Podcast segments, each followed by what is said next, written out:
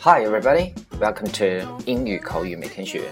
I'm your friend Ben again, and today we are going to learn another new slang that is. 今天我们要学习新的一个俚语是什么呢？That is have a crush on somebody. Crush, C-R-U-S-H. Crush 是一个非常有意思的词。 如果你查字典，它会告诉你这是一个动词，碾碎、压碎、压垮的意思。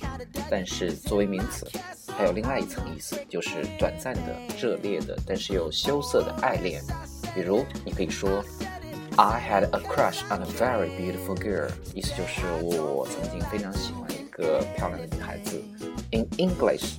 When you say I have a crush on somebody, which means to have a feeling of romantic love for someone, especially someone you do not know very well，就是对一个不是很熟悉的异性的浪漫的一段爱恋。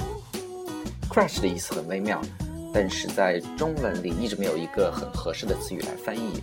心动似乎是一个很接近的译法，但是心动与 crush 相比。在感情这个浓烈程度上更加微妙一些，在时间上更加持久，而且有点朝恋爱、婚姻的方向发展的意味。但 crush 则不同，它昙花一现，让你有点神魂颠倒。举例子，比如你和你的朋友在谈论你刚刚认识的一个女孩子，对话就会是这样子：Hey, who's that？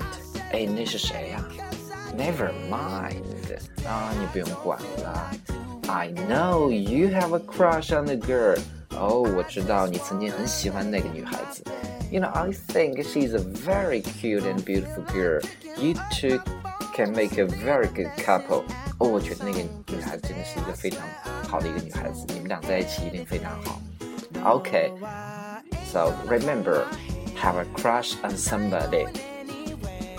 So that's for today. Thank you very much. I'm your friend Ben. See you next time.